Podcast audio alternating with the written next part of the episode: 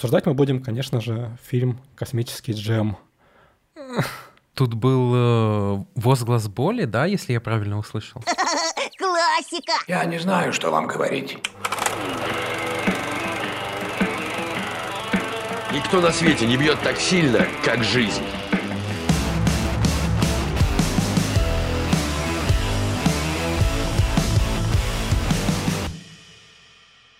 Здравствуйте, дорогие слушатели. Сегодня с вами подкаст «Каждый понедельник», в котором мы обсуждаем спортивное кино. Мы — это я, э, Иван Горбатенков, шеф-редактор раздела «Кибер» на сайте sports.ru, Кирилл Новокщенов, главный редактор того же сайта. Всем привет. И наш гость Роман Сприкут, редактор раздела «Баскетбол» на sports.ru. Всем привет. И, как вы понимаете, из-за того, что у нас гость сегодня баскетбольный редактор, обсуждать мы будем фильм про баскетбол. И только поэтому. И только поэтому, да. А, Не потому, что мы анонсировали его, намекали на это в Телеграме, а именно поэтому. А, Обсуждать мы будем, конечно же, фильм «Космический джем». Чтобы вы были с нами на одной волне, я коротко перескажу сюжет. А пока я буду пересказывать, у нас к вам просьба, поставьте подкасту лайк или оценку, или что есть на той платформе, где вы его слушаете. Подпишитесь на наш телеграм-канал э, каждый понедельник и подпишитесь, например, на YouTube-канал Sports on Air, где выкладываются все подкасты sports.ru. Так вот, о чем фильм? Майкл Джордан после ухода из НБА поигрывает в бейсбол, но не очень удачно. А во время игры в гольф с Ларри Бёрдом и Биллом Мюрреем Джордана засасывает в лунку. Это Бакс Банни притащил его спасать мультяшек Луни Тюнс. У них большие проблемы. Монстры из инопланетного парка развлечений «Гора идиотов» прилетели захватить Луни Тюнс в рабство. Мультяшки предложили маленьким монстрам сыграть в баскетбол, но те сходили на матч НБА и украли баскетбольный талант у пяти игроков НБА, а заодно и подросли на пару метров. В драматичном матче команда Майкла Джордана и Луни Тюнс проигрывает 60 очков, но настраивается на вторую половину и побеждает с данком Майкла с паса Билла Мюррея на последних секундах с центра площадки. Монстры возвращают баскетболистам их талант, и игроки призывают Джордана вернуться в баскетбол, что он и делает. И я хочу начать обсуждение этого фильма с самого нереалистичного момента. Ну кто поверит, что НБА остановит матчи из-за беспокойства о здоровье игроков? Шутка была бы смешной, если бы не было ситуации с Руди Гобером, э, который потрогал ковидными ручками микрофон, после чего, собственно говоря, лига вышла на локаут. Кирилл, отличная шутка, которая подошла бы, если бы это было пять лет назад, условно. Вот. Но после бабла уже как бы не подоходит немножко. Небольшой экскурс в историю. А, НБА останавливала матч много раз, например, из-за скользкого паркета, из-за а, протекающей крыши, из-за урагана, из-за чего угодно. То есть, а, увидев, что игроки плюхаются на паркет от паса от рефери, наверное, она бы тоже что-то предприняла, потому что обрубать матч это, в принципе, в традиции НБА. Нормально все. А есть еще такие ситуации, когда матчи не обрубали, но которые заканчивались классными дисквалификациями, как Малис in the Palace. А, но это уже было не совсем, это уже было как бы в перерыве, Ну да, время да, да, долгого да, этого. да, там, да. Там, там сложно было что-то обрубить. Согласен. Вот. Во-первых, Кирилл, я хочу сказать, что потрясающий пересказ с серьезным лицом этого увлекательного сюжета фильма «Космический джем». Мне понравилось больше, если честно, чем сам фильм. Вот. Слушал бы тебя и слушал, так сказать. Ну, разумеется, как многие, наверное, как, как, наверное, почти все жители России, я смотрел его в детстве. Мое детство выпало на 90-е, поэтому тогда. Вот. э, Казалось, вершина, конечно, кинематографа. Вот. А сейчас у меня единственный вопрос – это зачем смотреть Space Jam, когда есть прекрасное кино такого же формата, которое называется «Кто подставил кролика Роджера», в котором все абсолютно, вот, вот это взаимодействие с мультяшками сделано где-то в десяток раз лучше, и сюжет интереснее, и актеры круче, и в целом как бы есть какая-то логика повествования. А там есть Майкл Джордан? Майкла Джордана там нет, и это даже, наверное, плюс. Ну, мне кажется, просто для э, миллионов людей присутствие Майкла Джордана, в общем, имеет решающее значение. И э, тут ты не выбираешь между двумя фильмами. Как бы я не вижу смысла их сравнивать, потому что, ну, окей, формат одинаковый, но они же абсолютно разные по посылу и по тому, зачем они, собственно, делались. И по качеству. И по качеству, да. Но дело не в этом. Как правило, большинство людей идет смотреть фильмы, опираясь не только на качество. Это фильм про то, как э, Майкл Джордан играет с Баксом Банни против инопланетных монстров в баскетбол. Все. Вот и все. Ребята, Я вообще считаю, что это, несмотря на то, что и в том, и в другом фильме живые персонажи э, взаимодействуют с нарисованными, это даже по техническому формату разные фильмы, потому что, ну, э, кто поставил Кройка Роджера, это кино про мультипликацию. Там это основная э, часть фильма. Это э, человек, попавший в мир, где действуют свои собственные законы, где есть какие-то а, особенные движения, да. А Space Jam, который вышел, ну, сколько, 8 лет спустя, а, это совершенно другой с технической точки зрения фильм. Это центральная фигура Майкла Джордана, вокруг которой нарисовано все остальное. Он совершенно по-другому взаимодействует с мультяшками, чем в «Кролике Роджере». Одно было снято как а, показ технических достижений в анимации и в ее интегрировании в живое кино. Другое было снято как а, большой рекламный ролик, в котором как бы Майкл Джордан просто вот его центральная часть, и просто его растянули на, на час с небольшим. Поэтому я даже не вижу смысла сравнивать вот эти вот два фильма, которые не то что из разных жанров, но даже из разных категорий. Мне очень нравится то, что ты сказал про полтора часа, потому что это главный плюс этого фильма. Он самый короткий из тех, которые мы обсуждали в этом подкасте. Не было ничего короче, всего лишь час, пол, э, час 30, э, при этом из которых 10 минут занимают титры, вступительные и финальные. То есть э, действие происходит всего час 20, и как бы терпеть мне пришлось не так долго. Вот, Вань, а на какой минуте фильма ты проверил длительность? А, где-то на, старт, на, на стартовых титрах, если честно, как бы. Я где-то минуте на десятой. Я сразу приготовился морально, что это будет тяжелый выпуск, тяжелое кино, вот, которое я совсем был не готов смотреть и обсуждать, но так получилось, вот. Честное слово, лучше бы «Движ- движение вверх посмотрели, бля. Мы еще вернемся к нему. Ну вот смотрите, э, мы к фильму относимся снисходительно, даже Рома, как я понимаю, при том, что он довольно важен для НБА. А, Но прием-то у этого фильма нормальный. Этот фильм до сих пор самый кассовый фильм про баскетбол с э, кассовыми сборами в районе 230 миллионов долларов, а бюджет его был в три раза меньше, так что он нормально отбился. А, И даже критики в целом относятся к нему не очень. У него э, 44% на Rotten Tomatoes, у него 6,5 оценка на IMDb, но при этом Роджер Эберт, которого мы уже не раз упоминали, которого можно назвать глыбой в деле критики кино, он поставил ему 3,5 из 4. Это довольно высокая оценка. И Роджер Эберт пишет, что это приятный семейный фильм, где очень хорошо сплелись три жанра, э, а Джордан играет с достоинством, легкостью, харизмой, и он идеально вписался как посетитель страны Луни Тюнс. Вот так. Я согласен с тейком Эберта про Джордана, очень сильно согласен, потому что Джордан мне показался нормальным актером, что удивительно. То есть я не испытывал какого-то восторга, что типа вау, как же круто. И он, например, не на уровне отыграл, как э, Рэй Аллен в He Good Game, э, прекрасную роль Джесса Шаттлворта. Но мне понравилось, как он играл. Мне понравилось, что он э, довольно реалистичен казался. И мне кажется, что играть э, комедийную роль, комедийное понимание самого себя довольно тяжело, и он в целом с этой задачей справился. По крайней мере, мне по ощущениям так показалось. Вот.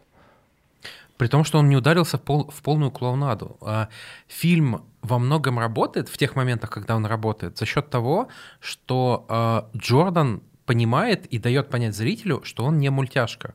И вот за счет того, как он реальный человек взаимодействует с мультяшками, а, строится много в фильме, и это как раз скорее хорошая сторона его. Вот как раз Роджер Риберт, он как раз не стал бы сравнивать а, Space Jam с Кроликом Роджером, просто потому что он видит, в какой именно категории фильмов находится космический джем и на чьем фоне он эти три с половиной звезды зарабатывает.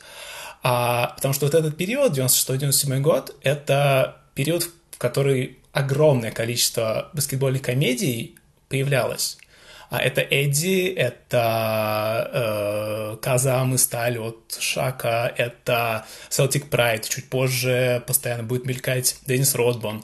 Везде было видно, что это комедии, выстроенные по очень э, шаблонному плану с просто попыткой как-то привлечь туда вот баскетбол, либо баскетбольную звезду, э, сделать на этом вот аттракцион какой-то. А Space Jam э, имеет э, в своем арсенале самого великого баскетболиста как минимум 20 века, и, с другой стороны, огромную возможность, э, сильную возможность показать это все через призму популярного мультфильма. Естественно, испортить такой потенциал очень сложно. И внутри вот этого жанра а, баскетбольных комедий Space Jam занимает такое ведущее место, как, а, ну, скажем, отполированный материал, а, который просто по качеству, по своему вкладу э, продюсеров заметно выше всех других комедий. А в этом отдельном жанре это лучший фильм в жанре вот этих вот баскетбольных комедий 96 года. Какой маленький жанр.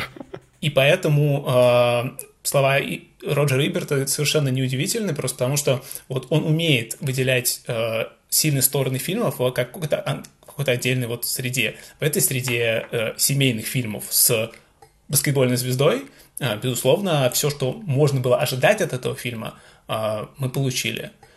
А сами эти фильмы стали появляться благодаря Джордану, благодаря тому, что э, Майкл был очень популярен и очень доступен для маркетинга.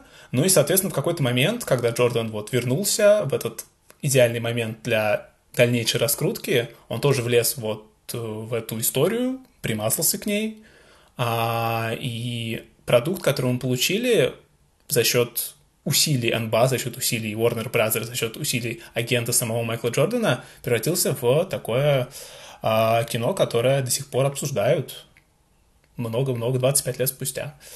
Ну да, фильм получился культовым, как ни крути, э, несмотря на его качество. Ну, многие культовые фильмы объективно плохие. Ничего страшного в этой ситуации нет, конечно. А, другое дело, что этот фильм, мне кажется, просто...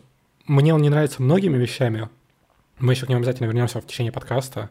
Но есть одна вещь, которая почти всем в этом фильме нравится, и которая, если так задуматься, очень странная. Это Лола Банни. Привет, я Лола Банни. Которую фетишизируют везде, всегда, долгое время.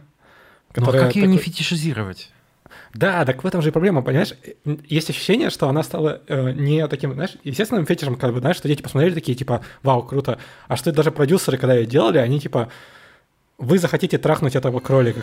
Я хочу попасть в команду. И мне кажется, это немножко ненормально с позиции продюсеров, вот. Я не уверен, что это логичное решение было делать настолько сексуализированного персонажа в фильме, который явно направлен на детскую аудиторию, вот.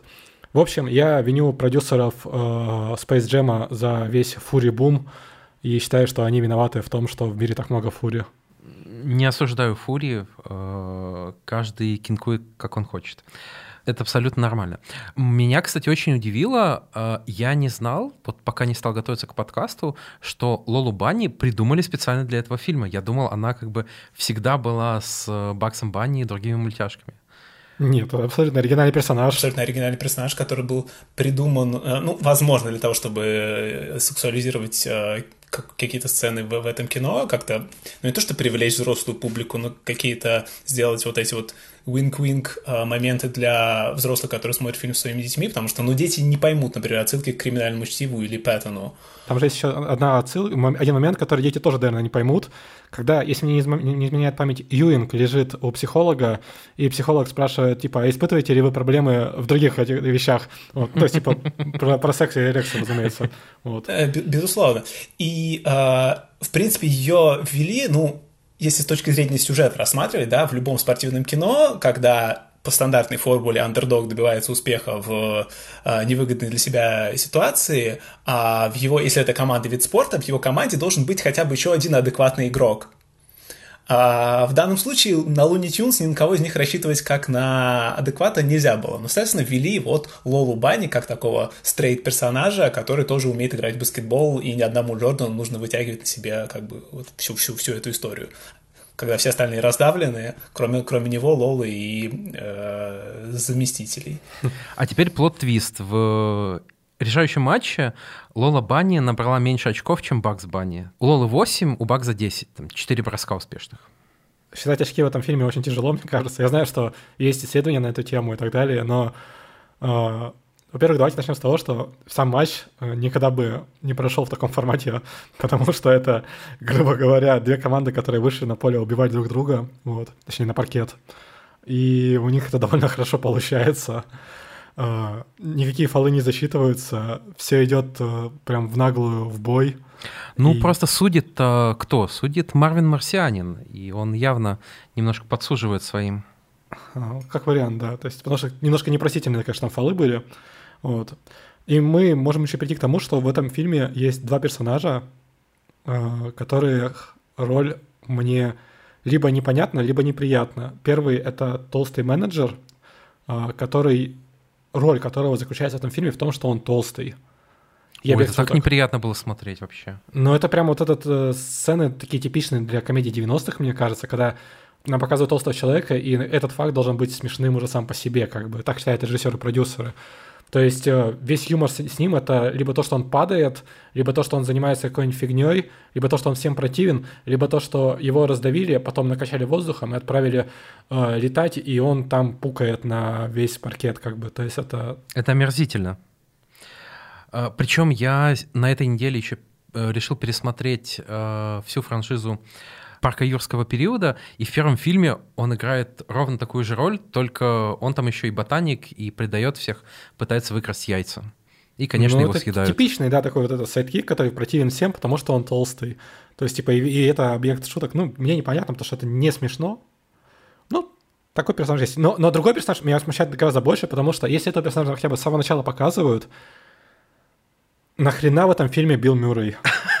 Потому что он друг продюсера. Он же сам ответил. Простите, мистер Мюррей, меня кое-что беспокоит. Да? Как вы сюда попали, а? Продюсер мой друг, он меня и привез. Вот в чем дело. Да, это мета-шуточка была. Но... Но я не понимаю, правда, потому что это это персонаж, который появляется на две сцены во всем фильме. Три, хорошо. Первая сцена, когда он играет в гольф. Вторая сцена, когда он из ниоткуда приходит на паркет играть, потому что он друг продюсера, как он заявляет. То есть это вот пробив четвертой стены происходит, которые любят в Looney Tunes. И третья сцена, когда он смотрит финальный матч, ну не финальный, а когда уже э, Джордан вернулся на паркет в НБА, и Мюррей говорит, что он бы тоже мог там сыграть. Вот. Смотри, э, во-первых, э, если кто-то из слушателей не знал, продюсером под- э, фильма был Айван Райтман, который с Биллом Мюрреем играл в нескольких «Охотниках за привидениями» и в некоторых других проектах. Они дружат, поэтому такая мета-шутка. И причем многие участники съемок говорили, что именно Райтман э, был в большей степени режиссером, чем э, Джо Питка, который режиссером записан. Якобы Питка занимался только сценами с мультяшками, а большую часть работы все-таки по режиссуре делал Райтман. Так вот, э, про Билла Мюррея тут несколько слоев. Во-первых, э, вся сюжетная линия Билла Мюррея — это отсылка к папапам рекламным роликам, которые, в которых Мюррей снимался в 90-х, где он также э, пытался попасть в НБА. Слушай, я перебью тебя, просто, а, дорогие слушатели, вы должны понимать, что то, что Кирилл неправильно ставит ударение фамилии Мюррей, это как бы его решение, не наше. Мы не договаривались так делать. Замечательно, спасибо за уточнение. А, во-вторых, Билл Мюррей делает лучше любой фильм, где он появляется, и даже этот фильм он сделал чуть-чуть лучше. А, у Мюррея есть такая, ну, не особенность, талант. Он даже вот одним своим видом и на недосказанностях, там, на каких-то паре слов, паре взглядов делает ситуацию немножко комичнее, но при этом она не скатывается в клоунаду. И мне кажется, а, в сценах с Мюрреем у меня прям было гораздо меньше вопросов, чем в сценах без него. При том, что во второй сцене из трех а, упомянутых Ваней Мюррей вообще был, не должно по сценарию, он должен был только вот в одной сцене а, с а, гольфом присутствовать, ну и, может быть, в концовке. А, потому что он не хотел быть в сценах, где мультипликационный персонаж, он хотел только вот live-action. А, но потом, а, увидев, как там Джордан снимается на зеленом экране, что- как это все происходит, его тоже заинтересовало, и, по сути, его персонаж дополнительно вписали в сценарий, его появление в баскетбольном матче, когда абсолютно тоже бесполезное, потому что уже команде не хватало игрока, уже появился вот этот вот э, последний со скамейки э, помощник э, Джордана Уэйн Найт, которого все ненавидят. Уже вроде бы этот, этот троп, когда появляется в последний момент кто-то, кто помогает выиграть матч, уже появился. И они еще раз проигрывают этот троп уже с Биллом Мюрреем, это мета-шутка на мета-шутке, что совершенно ненужный персонаж, который просто знаком с Айваном Райтманом, появляется в фильме, шутит на тему, что он в этом фильме только потому, что он с Айваном Райтманом, и появляется в сценах, которых вообще не должно было быть с его участием. Мне нужно отметить, что э, при всей неоднозначности роли Билла Мюррея, он говорит в этом фильме великую шутку, э, когда они обсуждают белых баскетболистов НБА, и э, Джордан говорит, ну вот же есть Ларри Бёрд, и Билл Мюррей говорит, что э, Ларри не белый, Ларри чистый. Вот. И эта шутка ушла в народ. Она до сих пор, например, на, на условном Reddit часто употребляется. И то есть это такая распространенная фраза про то, что он не, собственно говоря, он именно чистый и как, как, как свой, короче, для многих. Вот. То есть как, как для белых, так и для чернокожих. Так, а эта шутка перешла из НБА в фильм или из фильма потом в НБА? Слушай, я понятия не имею, честно. Я знаю только, что она просто и там, и там бывает. Рома, есть идея? Нет, идеи нет. Ну, я в любом случае в какой-то а, парадигме НБА даже 90-х а, шутка про то, что Ларри не белый, а отмытый, она бы не нашла понимания, потому что расовые вопросы все-таки достаточно тонкая тема для официальной позиции да, лиги. А в то же время э, наверняка где-то какие-то такие шутки в, в кулуарах, в каких-то внутренних вещах появлялись. Просто тогда интернета не было, Reddit не было, никто не шутил ее публично.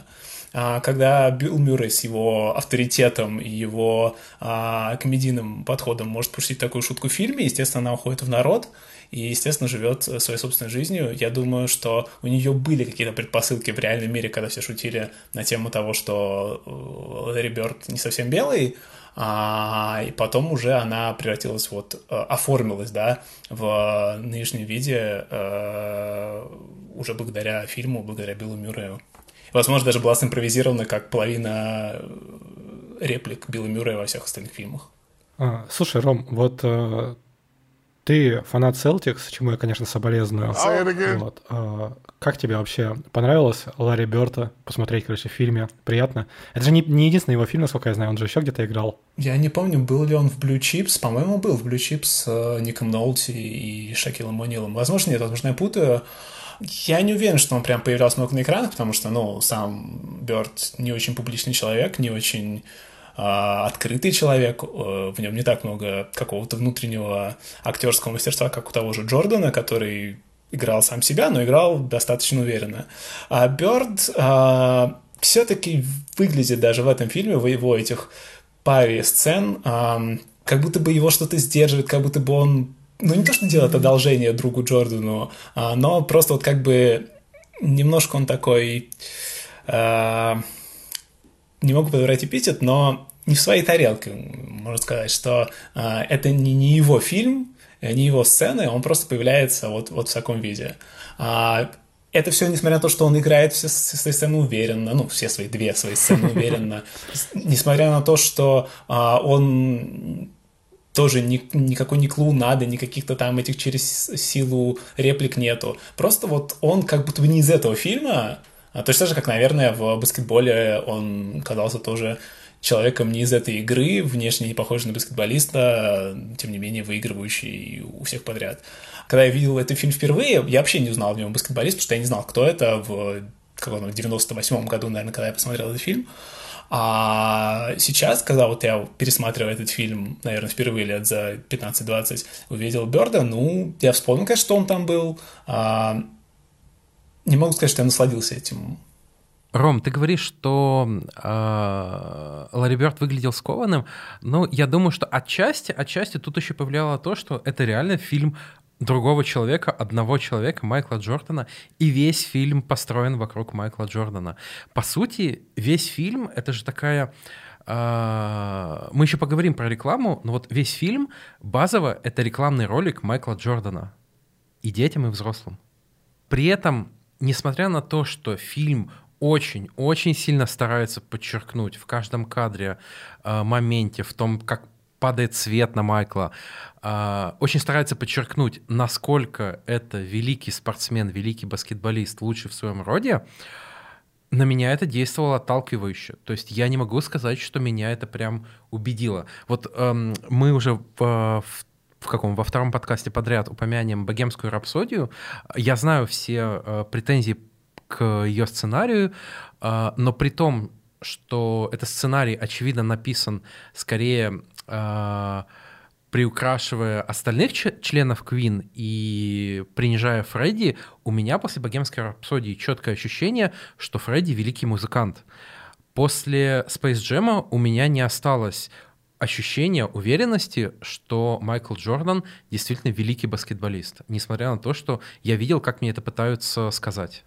Слушай, э, во-первых, я не уверен, насколько тут играет роль то, что ты знаешь о Джордане как персонаже и то, что ты знаешь о Джордане как человеке, потому что это явно, так сказать, э, настраивает тебя на просмотр так или иначе. Вот. А во-вторых, мне кажется, ты немножко неправильно ставишь оценку, наверное, этому фильму, потому что, э, да, это рекламка, это изображение Джордана красивым, но этот фильм и не пытался изобразить, что он величайший в баскетболе и так далее. Кроме, наверное, последней сцены, где, типа, когда он возвращается на паркет, и все такие, типа, вау, наконец-то, вот. Но все остальное, типа, это просто, что, да, он, типа, отличный баскетболист, но... У меня теперь ощущение, что это был фильм снят после первого трипита, когда еще были сомнения в том, лучше ли Джордан в истории, как бы, то есть это надо учитывать, потому что э, второй трипит, который был после возвращения в НБА, гораздо больше, ну, не гораздо больше, но добавил ему, так сказать, легаси, и тут после после 98 -го года он уже действительно был бесспорно лучшим игроком в истории. А до этого аргументы были и у Ларри Бёрда как раз-таки, и у Мэджика, у которого было на тот момент 5 колец, а у Джордана только 3. И, собственно говоря, у Билла Рассела, и у Вилта Чемберлина. Ну, мы можем углубляться вдаль. Вот. Э, на тот момент Джордан еще не был на стопроцентно э, всеми принятый год, что называется английском, то есть greatest of all time это уже будет позже. Поэтому мне кажется, ты немножко неправильно оцениваешь фильм с позиции того, что ты знаешь, что будет дальше. Угу. Это правда. Потому что мне кажется, что этот фильм не изображает и не пытается изобразить его самым великим в истории на тот момент. Ну, как мне кажется, по крайней мере. Я бы тоже сказал, что вот сейчас, рассматривая этот фильм в контексте того, что мы знаем о карьере Майкла Джордана, мы знаем очень много, благодаря тому же Last Dance, даже люди, которые не очень были погружены э, в спортивную историю 90-х, знают теперь практически все о том, как Джордан возвращался и выигрывал.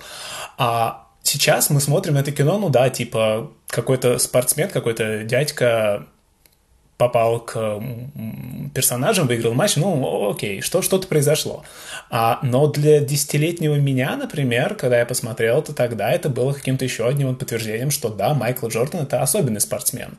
То есть, если мы смотрим на реакцию той публики, для которой этот фильм был предназначен, наверное, там все-таки есть какие-то ключики, которые подчеркивают вот эту вот а, легендарность Джордана, которая вершится на наших глазах в том числе на тот момент. Слушайте, как думаете, а, в фильме а, две главные звезды помимо Джордана, именно из баскетбола, это Юинг и Баркли. Ни тот, ни другой не выиграли в итоге гаечку свою заветную. А, как Никто вы думаете, из пяти игроков не выиграл. Да, как вы думаете, это тоже что-то закладывалось еще на стадии режиссуры слэш-продюсирования, или это просто как бы совпадение тоже? Это исключительно совпадение, просто потому что у всех этих игроков был агент тот же самый, что у Майкла Джордана, поэтому они попали в этот фильм. Дэвид Фалк просто своих клиентов туда продвинул. А то, что эти игроки не станут чемпионами, ну, окей. А Баркли к тому моменту еще играл в Фениксе, но Феникс рассматривался как претендент на титул, и, а, возможно, если бы там Джордан не вернулся, они бы а, ну, может быть, что-то там по-другому шла карьера самого Баркли, он бы не стал там объединяться с Лджионом и Кладом Дресселем в Хьюстоне. Опять же, когда он объединился, эту команду опять же видели как команда, которая будет составлять основную конкуренцию Чикаго. Это не случилось. А, то есть такого а, ореола неудачников, ореола людей, которые а, проигрывают постоянно Джордану, ни у Юинга, ни у Баркли, не тем более у Лэри Джонсона, Макси Бокса и Шона Брэдли, такого не было. А, но тем не менее, людей, с которым Джордану было бы прям тяжело-тяжело, наверное, бы в фильм не пригласили, потому что он все-таки выходил в 90-е, опять же, поддерживалась легенда о непобедимости Джордана, и опять же, э, какой-нибудь там, не знаю, Айзея Томас, Айзея Томас да, или да, да. Шакил О'Нил, наверное, бы так не вписались в сюжет, как люди, с которыми самому Джордану, скажем так, комфортнее, хотя, опять же, он с ними делит только одну сцену в самом конце. Мне очень понравилась сцена с Чарльзом Баркли, все эти баскетболисты, которые потеряли по сюжету талант, они просто комедик релив, то есть типа просто комедийные элементы в этом фильме. Но мне очень сильно нравится сцена, когда он приходит на дворовую площадку Баркли, и ему там говорят, что ты не Баркли, ты просто на него похож. И потому что сцена реалистичная такая, ну, она смешная в нелепости, но прям как-то кажется такой, естественно, и у Баркли очень классная мимика в этот момент, когда он кажется, что ему реально больно от этих слов. Вот. И самый большой прикол в том, что эту сцену регулярно упомина... припоминают Баркли, когда речь заходит о, о что... Ну, так, не то чтобы совсем регулярно, но когда он, он периодически выдает острые хот-тейки, что называется, он один из ведущих программы Inside in the NBA, э, и там, собственно говоря, он периодически выдает что-нибудь странное, как вот, например, как раз этот подкаст записывается 11 числа, э, буквально в тот день, когда Баркли сказал, что Эмбит отыграл плохо против Майами игру, потому что он не получил MVP, вот, а не потому, что Эмбит играет с э, травмой лица, с травмой руки, и там у него сейчас спиной, скорее всего, повреждения, вот.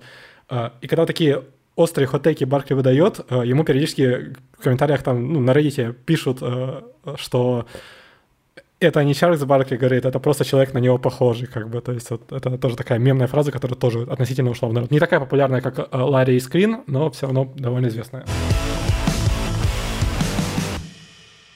Этот фильм в детстве точно раз 10 пересмотрел Тимур Бекмамбетов, потому что иначе сложно понять, откуда у него взялась идея э, настолько плотно пихать продукт placement в каждый кадр своих фильмов. Э, Space Jam в этом плане чудовищен. Там насчитали, если я не ошибаюсь, 78 рекламных интеграций. И если вы смотрели, то вы наверняка помните ту совершенно дикую фразу этого менеджера Стена, который прибегает, будет Джордана, зовет его на матч и говорит, э, надевай свои трусы Хейнс, завязывай свои Найки, бери Gatorade и э, там что-то еще. Витис. Витис, да, хлопья. А Биг Мак купим по дороге. Просто пять интеграций в одной фразе гениально. Come on, Michael, it's game time. Get your Hanes on, lace up your Nikes, grab your Wheaties and your Gatorade, we'll pick up a Big Mac on the way to the ballpark. Над этим, конечно, смеялись, и э, сам режиссер Джо Питка, о котором я упоминал ранее, он как раз говорил, что, ну, тут шутил точнее, что фильм — это фактически э, два рекламных ролика плюс рекламный ролик Чарльза Баркли, и все это склеили вместе. А, действительно, концепт, в котором Майкл Джордан играет с мультяшками, появился в рекламных роликах. А, год, если я не ошибаюсь, 1992, а, это была реклама Air Jordan, и там было довольно креативное название, потому что э, у тебя в ролике Air Jordan и Hair Jordan, то есть Заяц Джордан, э, которого играл, соответственно, Бакс Банни. Э, сняли таких два рекламных ролика для Супербоула, и дальше уже агент Джордана подумал, подумал и решил вместе с Nike, вместе с Warner Bros. скачать тему по поводу э, большого фильма.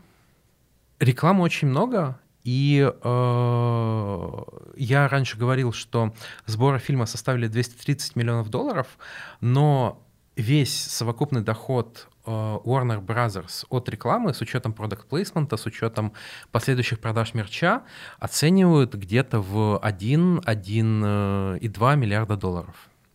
Хорошо заработали. Классный бренд.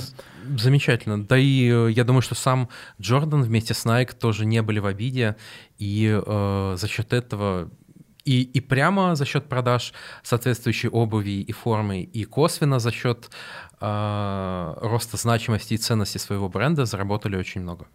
Но в принципе, в каком еще фильме, э, какой еще фильм насыщать рекламными интеграциями, как не фильм, сделанный как несколько рекламных роликов, снятые режиссером, который в основном снимал рекламные ролики, корни которого уходят в рекламные ролики, а, который, в принципе, построен на узнаваемости двух брендов Майкла Джордана и Луни Тюнс. Но, наверное, это даже здесь выглядит органичнее, чем в любых фильмах, которые только могут быть, э, даже несмотря на это число.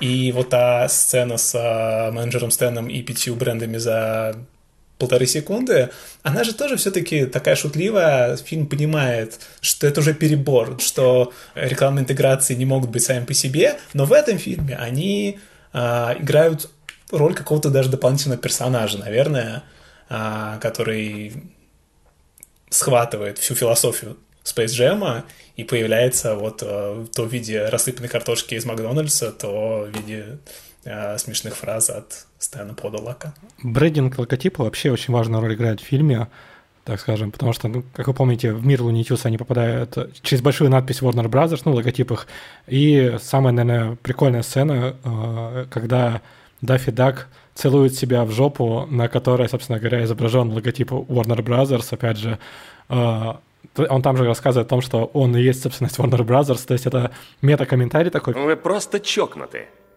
Э, поправка, Луни Тюнс.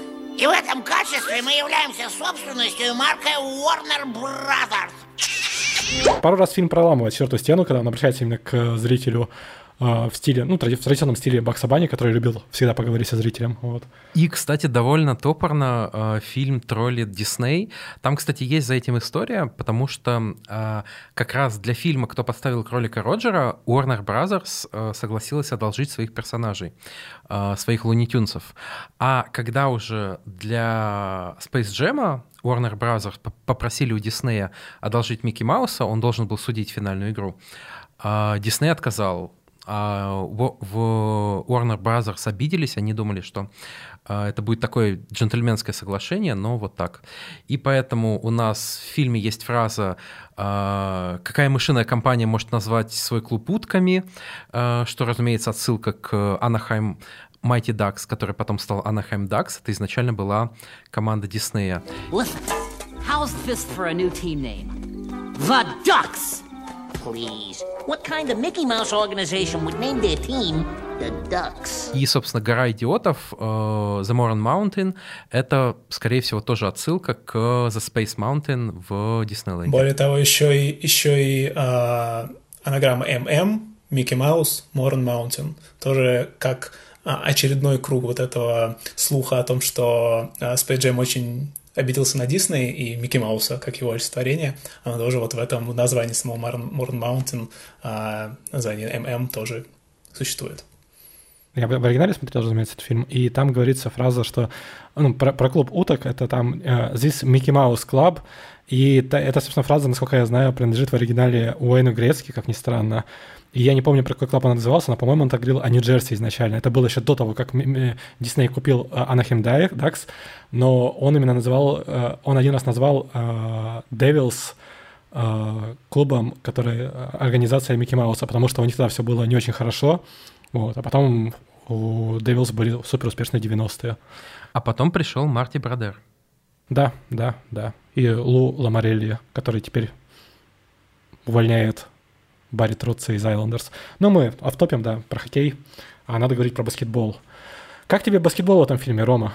Отвратительно. На самом деле, самое, что меня выбешивало, вот, когда я сейчас пересматривал, это комплектация составов Monsters, потому что они взяли вот реально всех игроков, которые не умеют бросать. Они не взяли ни одного человека с, с нормальным броском. Что Чарльз Баркли, что Макси Бокс, это же вообще не снайпер. Ну, про больших уже говорить. Когда в твоей команде Патрик Юинг это типа самый надежный снайпер, это что за команда, вообще непонятно.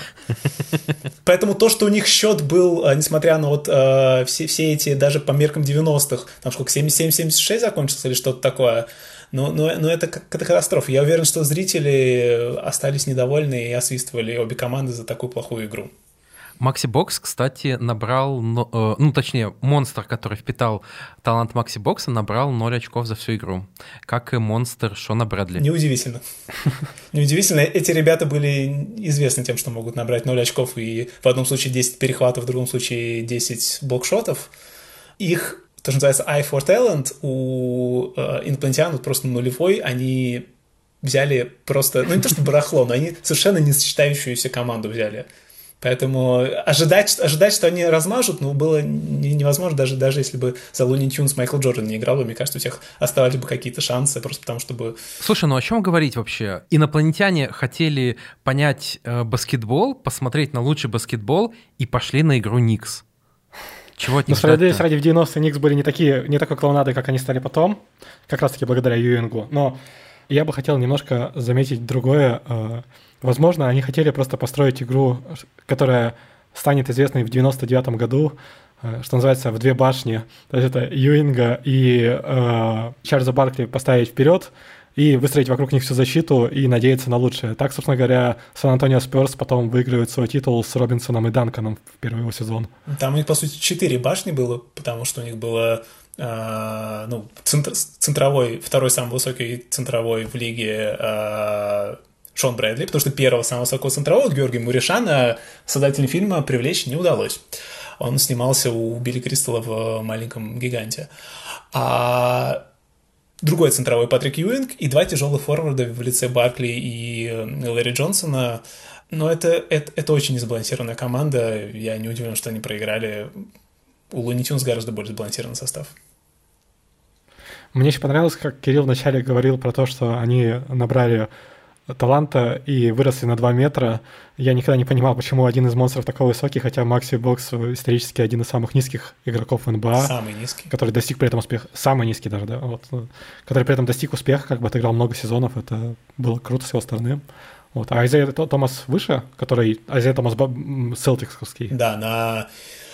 А, ну, во-первых, Макси Бокс на 5 сантиметров ниже второго самого низкого игрока в истории Ролла Бойкинса. То есть, то есть он совсем, совсем маленький. Во-вторых, даже эти люди отстают от следующих на там дюйм с лишним, а у Айзеи официальный рост, по-моему, 5.11 или даже 5.10. В реальности что-то... Ну, я говорю в дюймах и, и, и футах, потому что привычка уже такая. А, ну, э, по сути, сантиметров 10 форы э, не знаю, Макси даст Айзея или Айзея даст Макси. То есть э, он реально выше, потому что, ну, рост Макси даже по меркам обычных людей, не баскетболистов, он низенький. Кирилл, вот мы просто мы же тут обсуждаем второго Айзея Томаса, на это есть что разные люди.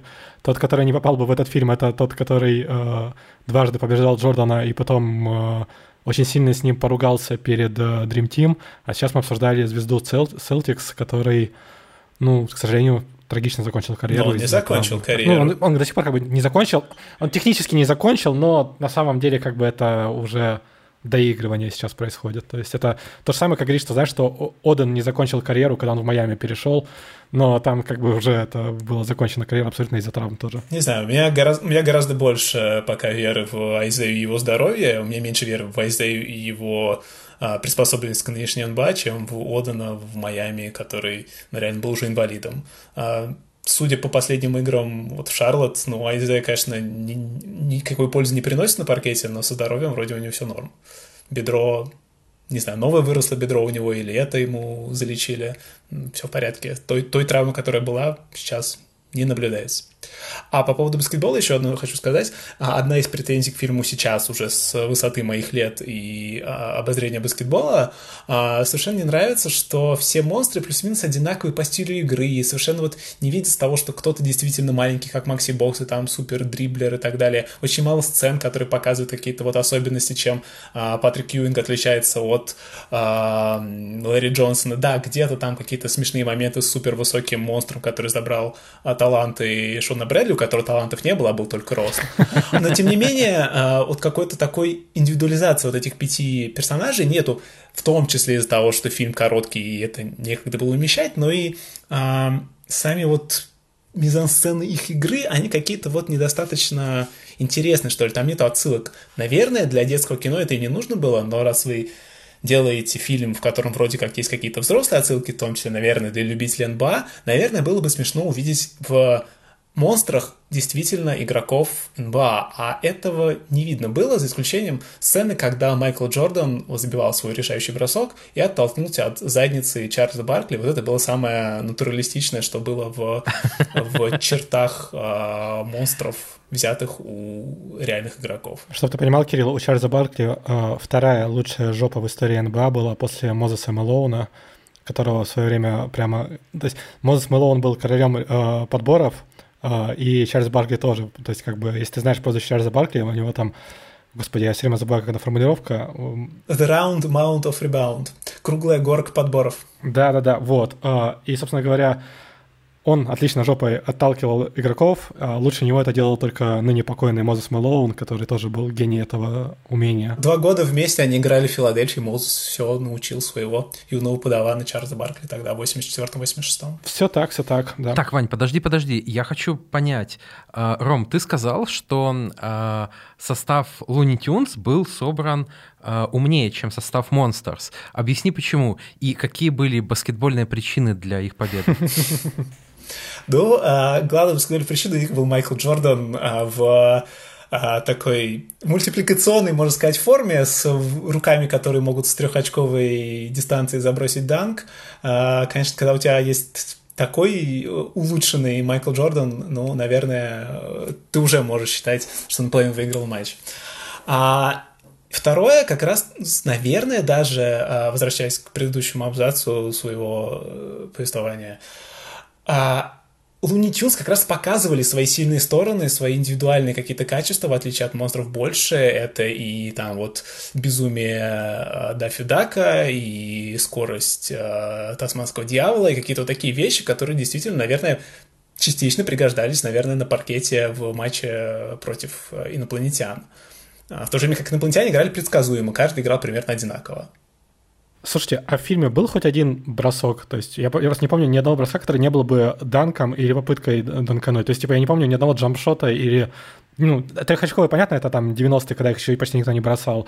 Но даже джампшотов не помню, который как бы вообще-то традиционный прием Джордана. Ваня, как ты мог забыть э, свои единственные два очка, э, которые набрал Стэн Подалак, он набрал, э, пропихнув мяч из-под горы монстров с середины площадки. Я не уверен, что это можно это считать джампшотом, потому что это была вот я тоже не думаю, самая, самая, самая не джамп, которая только может быть, если только что прыжки самих монстров на э, вот эту подушку, пердушку из э, Стэна из которой выскользил мяч, считайте джампом в этом джампшоте. Да, это джампшот из пяти тел такой, да. Слушайте, а вот в целом э, я посмотрел фильм, я думал о нем э, довольно много, и я пытаюсь понять, как все-таки можно снять фильм про действующего спортсмена, чтобы это не было каким-то э, полуторачасовым рекламным роликом, полным самодовольства и самолюбования, чтобы это не было гига-кринжем. Э, я на самом деле с большим трудом могу представить себе спортсмена, который согласится на более-менее объективный показ э, своей жизни и своей карьеры, когда он еще ее не закончил. А ты имеешь в виду именно конкретно, чтобы персонаж играл самого себя, да? То есть, типа... Потому что есть просто отличный пример с Рэем Алленом, которым я уже упоминал.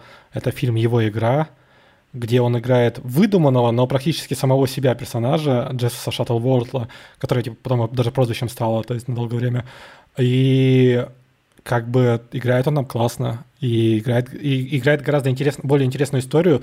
При этом, это, насколько помню, фильм снимался до его драфта, даже если я не ошибаюсь.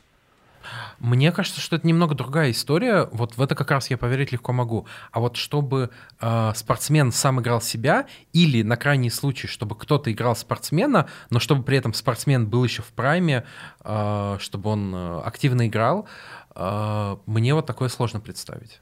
Слушай, ну это исключение из правил, потому что ты говоришь, активно играл, но на, на момент съемок фильма а, Джордан еще не играл, насколько я знаю, активно. То есть это же или уже вернулся на паркет? Не-не-не, он, он уже вернулся. Уже вернулся, да. А, прошу прощения тогда. Вот, мои дорогие слушатели, я тоже иногда ошибаюсь.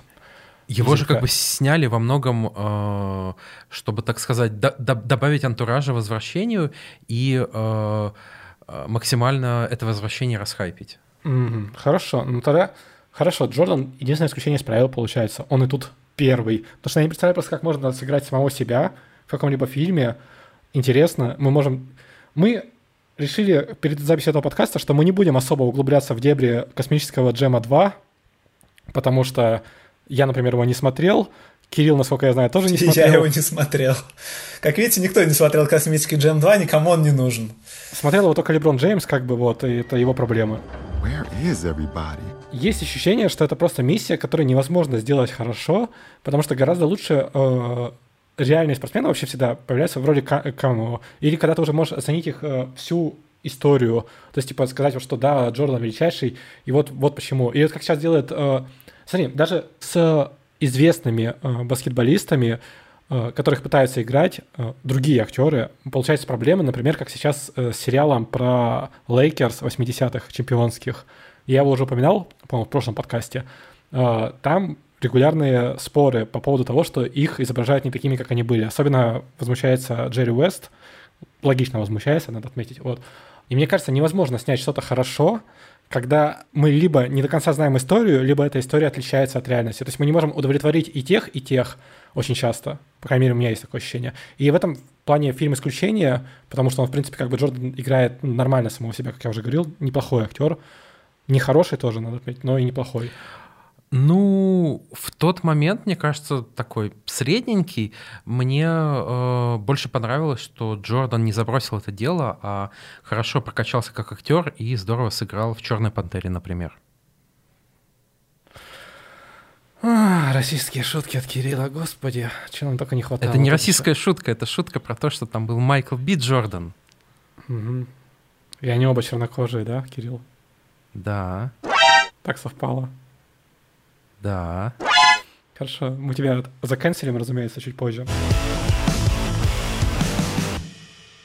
Вопрос о том, что можно ли снять фильм про действующего спортсмена, мне кажется, где-то же спортсмена можно брать, просто про знаменитость, которая сейчас ну, в расцвете сил, очень сложно снять фильм, который не будет рекламным роликом. Потому что если мы делаем это каким-то серьезным, то там будет полно э, лишнего пафоса, который, э, ну, отвратит любую публику, у которой есть хотя бы, там, не знаю, одна извилина, не получится снять вот такое кино. Все кино, э, все фильмы, которые а, показывают а, серьезно роль известной личности в ее сфере, они все равно какие-то уже ретроспективные, они основаны уже на мифологизации человека как персонажа.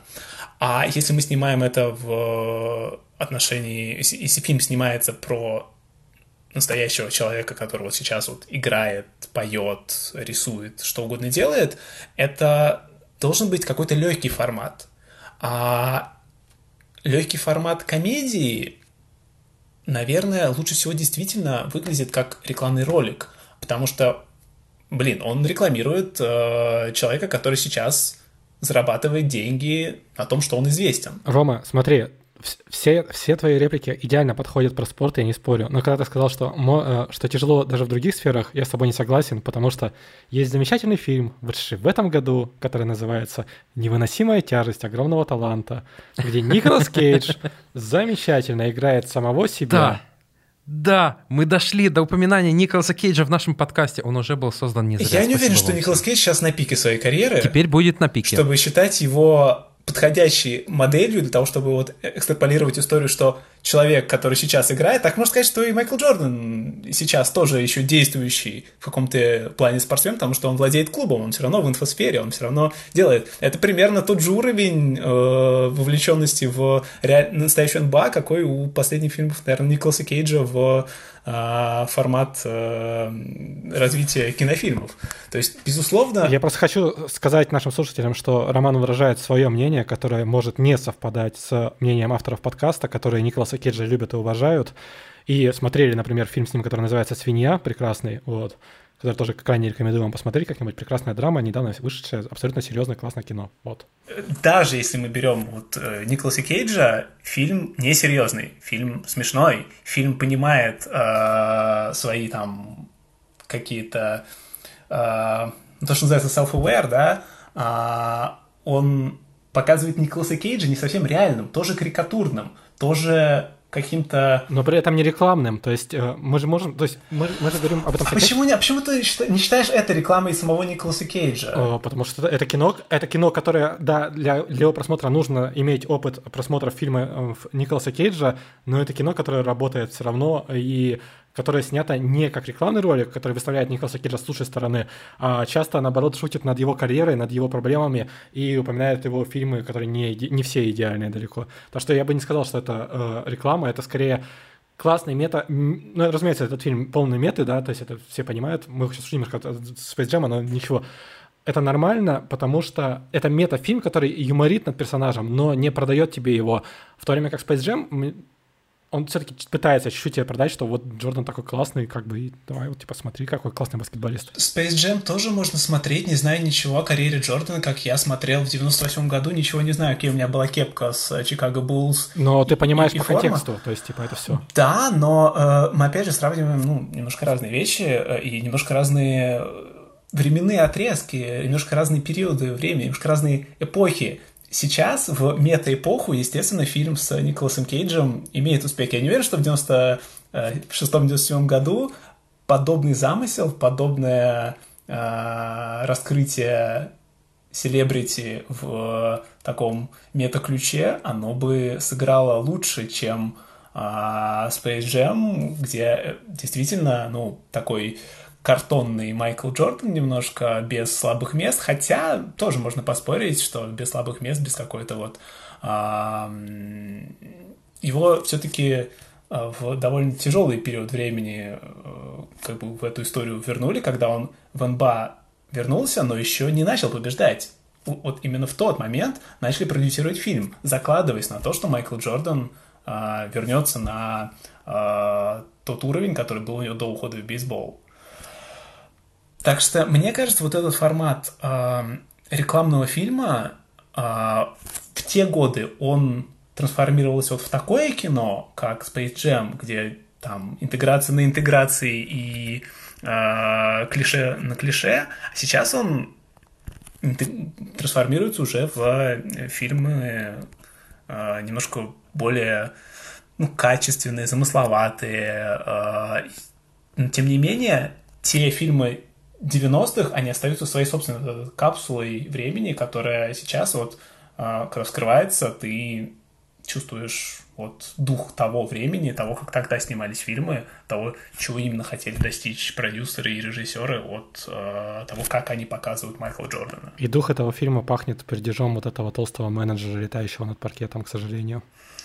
Ну, для кого-то этим, для кого-то, может быть, майками Луни Тюнс, которые до сих пор узнаются, пропитанными потом или чем-то еще, но все равно а, визуально фильм оставил очень много маркеров, которые до сих пор хорошо узнаются. Что вот это вот Майкл Секрет Став, надпись на бутылке. Ну, окей, фильм появился один раз, в 97 году, э, да, что он вышел на экран, в 97 вышел на видео, кажется, и с тех пор все равно какие-то вот эти вещи, они узнаются. Персонажи переходят в другие фильмы. Майкл Джордан многими воспринимается как вот дядька, который э, воевал за инопланетян, э, точнее, фу, за, за мультяшек против инопланетян. По сути, фильм справился со своей задачей быть вот этим рекламным роликом для действующей звезды лучше, чем любые другие фильмы про знаменитости, которые только выходили когда-либо. Ага. Ты упомянул Майкл Secret Stuff, и я просто хочу сказать, что это мой любимый момент фильма, когда Джордан толкает речь, такой вот это... Как мы обсуждали в прошлом выпуске э, фильм «Каждое воскресенье», э, в котором одна из самых легендарных э, речей в истории спортивных фильмов. Вот. И Джордан тоже там пытается толкнуть речь, вся фигня. В это время Бакс Банни просто наливает обычную водичку из-под крана и говорит, что это э, секретное э, оружие э, нашего главного героя. И мультяшки совершенно не ведутся на речь Майкла Джордана, но ведутся на вот этот водичку и выходят на вторую половину игры гораздо более заряженными и увлекательными. Я, кстати, всерьез подумал, что э, в этот момент э, у нас просто идет пропаганда допинга в, в НБА.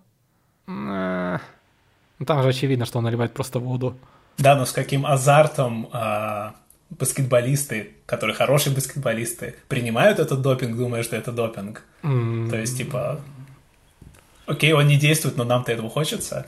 Это тоже очень спорная сцена, но опять же, это же э, детское кино. Естественно, оно такую, э, такие слои э, не вскрывает. То, что это просто обернуто в шутку, которая тому же Диснею, наверное, бы не подошла, там бы, наверное, все закончилось бы как раз красивой речью, э, она все-таки показывает, что фильм умеет шутить даже сам над собой. И это тоже плюс, который, наверное, сохранил э, идентичность этого фильма на, на, на многие годы, и даже признавая, что это не самый качественный фильм, э, не самое лучшее кино про карьеру самого Джордана, наверное, какую-то значимость э, этот фильм сохранил. Детское кино с Лолой Бани. Ну да. Ну, я тебе говорю, целое поколение фетишей от этого появились, как бы. Это нормально. Знаешь, это как бы Лола Бани и Гаечка, это просто... Я думаю, на них... Не будем упоминать, короче, хорошо, Рул 34, Даня, вырежи это, короче, от. Даня, не вырезай, пожалуйста. What's going on here? Ромов сказал, и это не лучший фильм про э, Джордана. А какой лучший фильм с Джорданом? Слушайте, ну, последние годы все э, превозносят э, «Последний танец», документалку Netflix про карьеру Джордана, которая действительно все очень красиво и хорошо показала. Но на самом деле лучшее кино про карьеру Джордана — это и не Space Jam, и не Last Dance.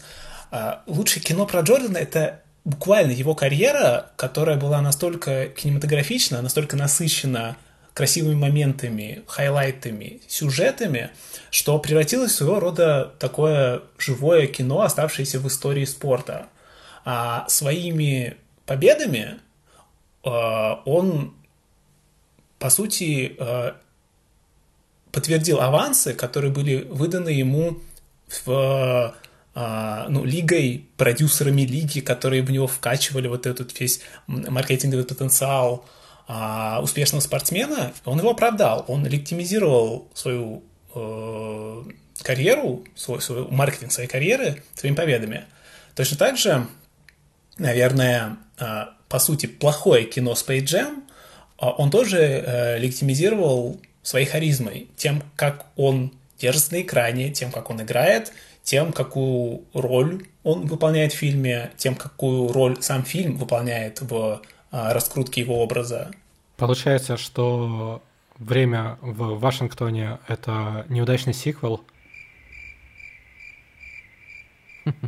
Это, я бы даже сказал, спин который смотрели только избранные, которые, про которые знают только вот определенные люди. Для большинства Майкл Джордан, наверное, остался вот именно этого периода, а, когда были финалы против Юты, когда был победный бросок, после которого он ушел, а когда была простудная игра, когда, соответственно, был и Space Jam, Получается, а Шарлот. Последнее получается, что, что да, Шарлот это, короче, uh, straight to DVD sequel, да, то есть вообще там, там все совсем плохо, я понимаю.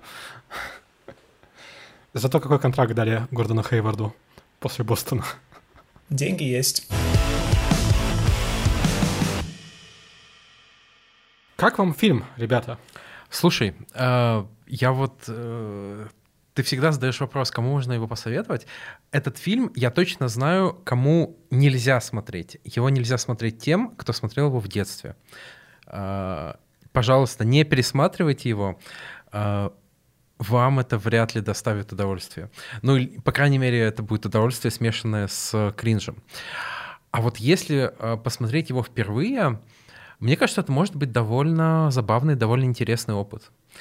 А, точно стоит посмотреть, если вы хотите больше понять про Майкла Джордана, если вы, например, смотрели «Последний танец», и он вам зашел, и вы хотите немножко а, лучше понять про то, кем был Джордан для НБА 90-х и кем он сам себя представлял, то Луни Тюнс, мне кажется, очень хорошо ответит на этот вопрос. И не факт, что именно так ответит, как э, задумывалось в фильме.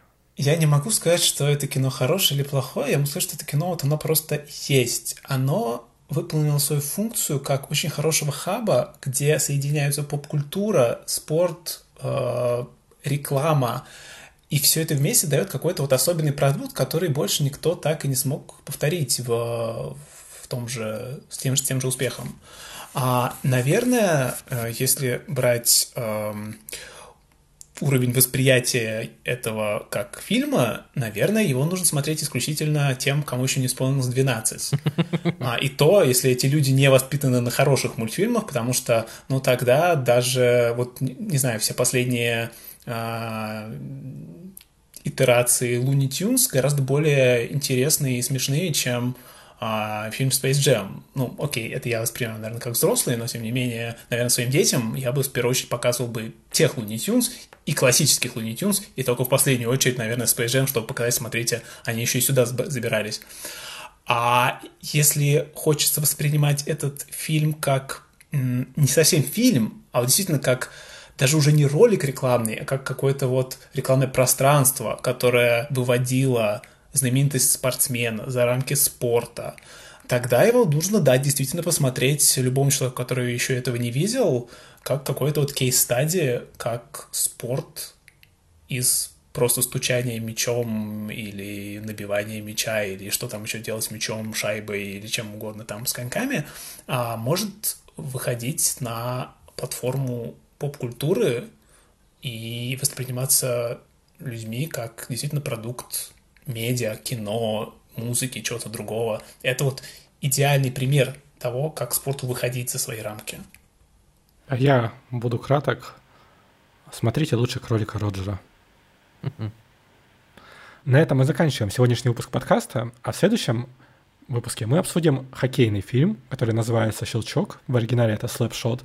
Это один из самых легендарных хоккейных фильмов. Э, мы пока не знаем, кто у нас будет гостем в следующем выпуске, потому мы не будем его анонсировать. И будет ли гость? Мы даже не знаем, да, будет ли он на самом деле. Но мы обещаем вам, что как минимум мы неплохо пообщаемся, потому что я люблю хоккей, Кирилл долгое время работал в хоккейном разделе сайта sports.ru, так что мы в этом виде спорта немножко разбираемся и с радостью о нем поговорим. Сегодня с вами были Кирилл Новокщенов. Всем пока. Роман Сприкут. Пока, спасибо, что пригласили. Да не за что абсолютно. И Иван Горбатенков. Всем пока. Вот и все. Ребята,